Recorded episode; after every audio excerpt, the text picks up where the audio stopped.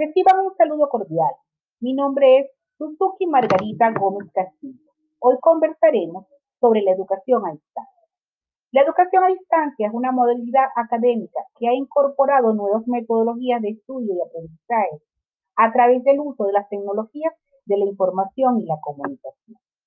Los principios que orientan la educación a distancia son consecuentes con la filosofía básica misma que orienta la educación permanente. En esta ocasión, destacaremos los propuestos por el Servicio Nacional de Aprendizaje, SENA, de Colombia. Ellos son personalización, facilita el desarrollo de la capacidad reflexiva, decisoria, activa y productiva. Autonomía, permite en el alumno la autogestión y el control de su propio proceso de aprendizaje, ya que él mismo es el responsable de su formación. Integralidad, el aprendizaje a distancia no solo contempla los aspectos científicos y tecnológicos, sino también los aspectos humanísticos y sociales. Permanencia. Es un medio adecuado para desarrollar en los usuarios actitudes que le permitan ser autogestor de sus conocimientos y habilidades. Integración. Vincula la teoría con la práctica como elementos continuos del proceso de aprendizaje, facilitando además el desarrollo de aprendizajes en situaciones reales de la vida y del trabajo. Diferencialidad. Respeta las características individuales de cada alumno, tales como edad, nivel académico, habilidad para aprender, experiencias, entre otros. Flexibilidad. Se adecua para responder a las necesidades, condiciones, aspiraciones, intereses de cada alumno. Autoevaluación estimula el desarrollo de la capacidad autoevaluativa de las personas. En relación al rol del estudiante, podemos resumir que este es investigador interactivo, relator, guardián de su tiempo, líder, comunicador, argumentador, utilero, dinamizador, colaborativo, orientador, diseñador de propuestas, motivador, autoevaluador, solucionador de conflictos.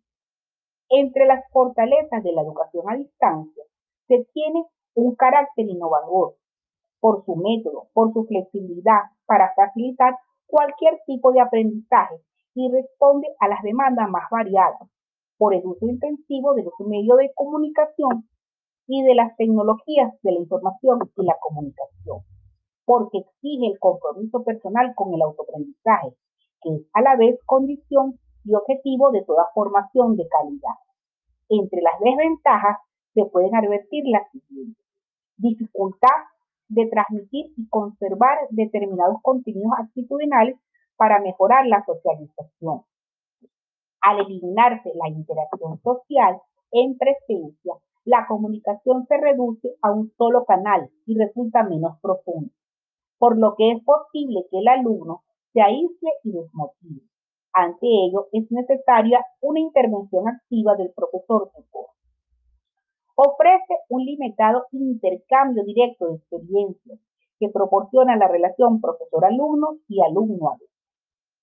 Sobre los recursos de la educación a distancia se apuntan los siguientes.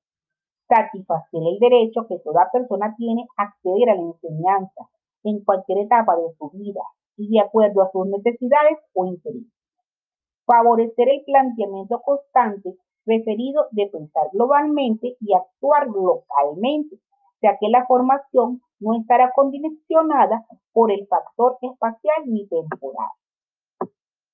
Dentro de las tendencias más importantes de la educación a distancia, consideramos la de García. Aprendizaje colaborativo. Los estudiantes pueden desarrollar habilidades individuales y grupales a partir de la discusión en conjunto, lo que genera aprendizaje en diversas áreas gracias a la interacción de sus vidas. Microaprendizaje consiste en generar aprendizaje a través de pequeñas cápsulas de conocimiento, videos breves, podcasts, método que se puede implementar en diferentes dispositivos, aumentando la efectividad en la recepción de información, reduciendo las brechas de conocimiento y resultando muy motivador para los estudiantes. Inteligencia artificial. Esta tendencia permite la creación de sistemas que se adaptan a los diferentes estilos de aprendizaje, generando contenidos cada vez más personalizados. Realidad mixta. Esta tendencia se basa en introducir contenidos 3D en los escenarios del mundo real, vinculando la realidad virtual y la realidad aumentada, es decir, espacios en los que se interactúan objetos y personas, tanto reales como virtuales.